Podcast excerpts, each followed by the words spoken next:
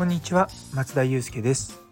妊娠や出産に関わる麻酔酸化麻酔を専門にする麻酔会をやっています。さて本日のお題はやりたいことやるべきことやれることということをテーマにお話しさせていただきたいと思います。最近ですねあの私自身だけじゃなくてちょっとまあ子供のこととかあとまあ職場のこととかあと若い先生の指導とかそういったことも含めてですね将来のことについてまあ相談に乗る機会が増えているんですね。でその時にまあもちろん僕はこういうことがやりたいんですとか言われて、まあ、どうすればいいですか？って相談を受けるんですけれどもその時にですね結構僕は聞くのがまあ、やりたいことは何かってことはもちろんそうなんですけども今自分が何がやれるなのかっていうことを、まあ、自己分析するということと、まあ、あの自分のそのやりたいことに向かってやるべきことは何なのかということをよく聞いてます。でこれ、まあ、いわゆるビジネスとかそういった新しいことを始める時によく出てくることだと思うんですけれども結構ですねこうやりたいこととやれることが乖離してることが結構あるんですよね。例えばまあ私の例をとってみるともともと海外で臨床したい海外で働きたいっていうのがまあやりたいこととしてあったんですね。でそうなってくるとやるべきことっていうのは英語の勉強なんですよ。ただ私自身がその時にその英語の勉強に使える時間っていうのが、非常に限られてたっていうことなのでやれることっていうのはまあ他の人に比べるとまあすごい少なかったんですね。ただ、まあ、そうなってきた時にそのやれるっていうのはまあ勉強する時間っていうことなんですけれどもやっぱりそこをまあいかに捻出するかとかそういったことを考えたのがまあかなりありましたね。あの当時は例えばあのアルバイトに行った後にまあ、比較的仕事が終わるのが見えてきたの固定されてるので必ず英会話に行ってから帰るとかあと当直明けに英語のスクールに行ったりとか、まあ、そういったことだったんですけれどもあと一つちょっとこう集中的に英語の教室に行きたいので土日を、まあ、全部フリーにはできないんですけれどもある程度フリーにできるように調整をしたりとか、まあ、いろんなことはしてきましたね。で海外で僕は仕事がしたかったので、まあ、多くの人に言わせるといや別に向こうに行ってから英語勉強すればいいじゃないかって言われたんですけどもそもそも英語を勉強しに行きたくて海外で働きたいわけではなくて海外で働いた技術を身につけたいとか、まあ、それを場合によって日本に持って帰りたいって思うと英語を向こうに行ってから勉強するのはそれはやるべきことじゃないと思ったんですよね。なので日本でやれることはもう最大限に英語を伸ばしてその状態でいかないと自分のやりたいことつまり向こうのこと知識とかそういったものをこう吸収したりとかすることができないかなって思ったんですよね。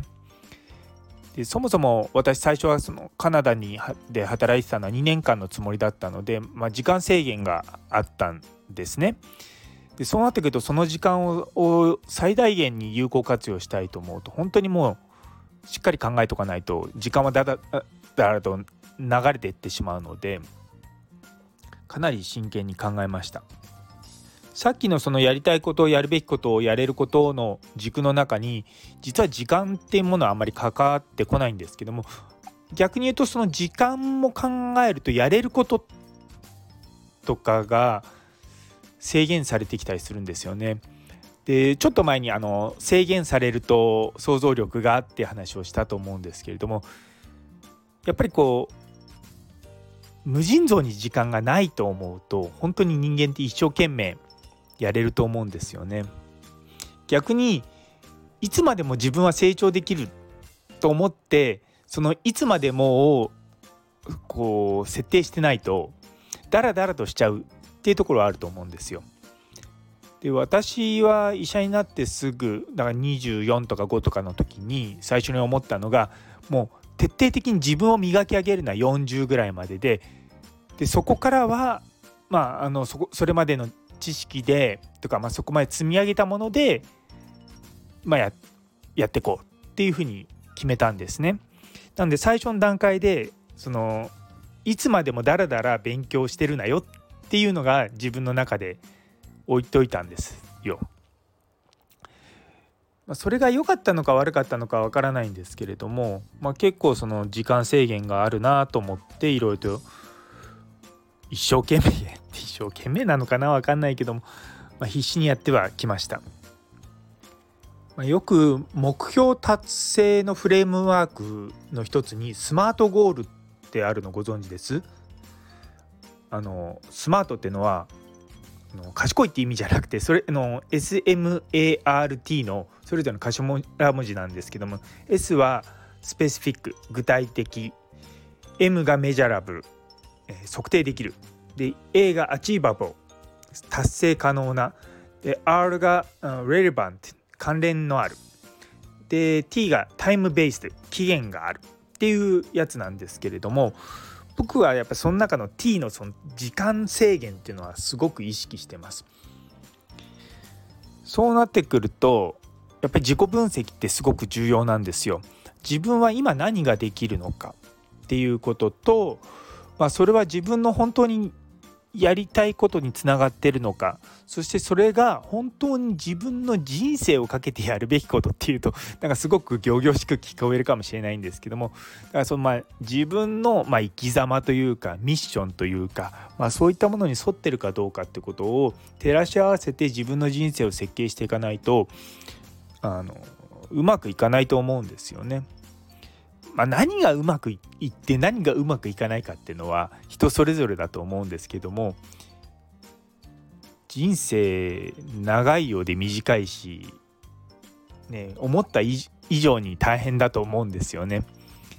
で予想以上に手間がかかることとか私の英語とかもそうなんですけども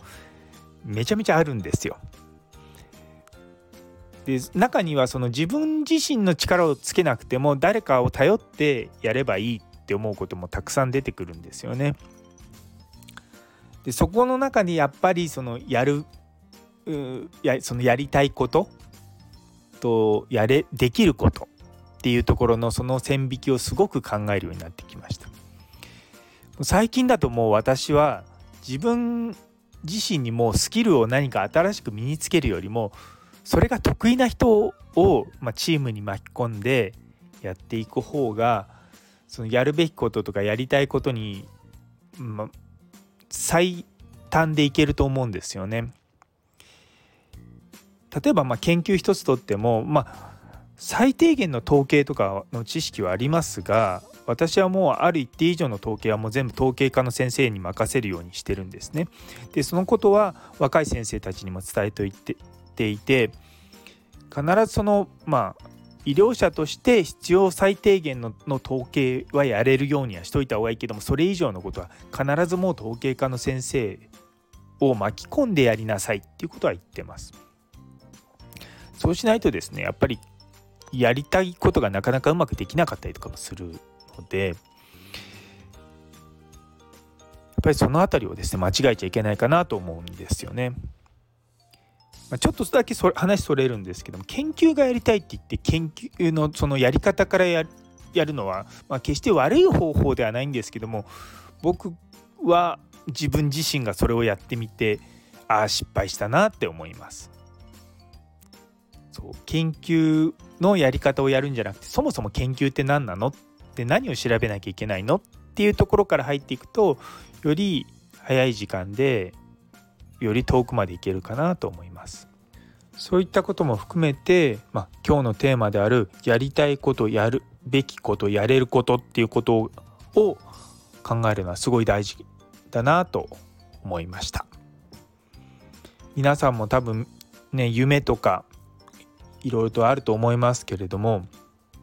まあそれに向かって自分が今何ができるのかっていうことを分析するっていうのはすごく大事だと思うしその今との自分と、まあ、その未来というか目標の自分の中のそのギャップをどうやって埋めていくのか。っていうのも大事だしそもそもそのやりたいことっていうことが自分のミッションとして、まあ、に沿ってるかどうかってことも非常に重要かなとは思います。たまにねその目標と目的が変わってっちゃってずれてっちゃうこともあるのでやはり適宜立ち止まってその辺りを見直すっていうのはすごく重要じゃないかなと思いました。というところで最後まで聞いてくださってありがとうございます。皆様にとって今日という一日が素晴らしい一日でありますように。それではまた。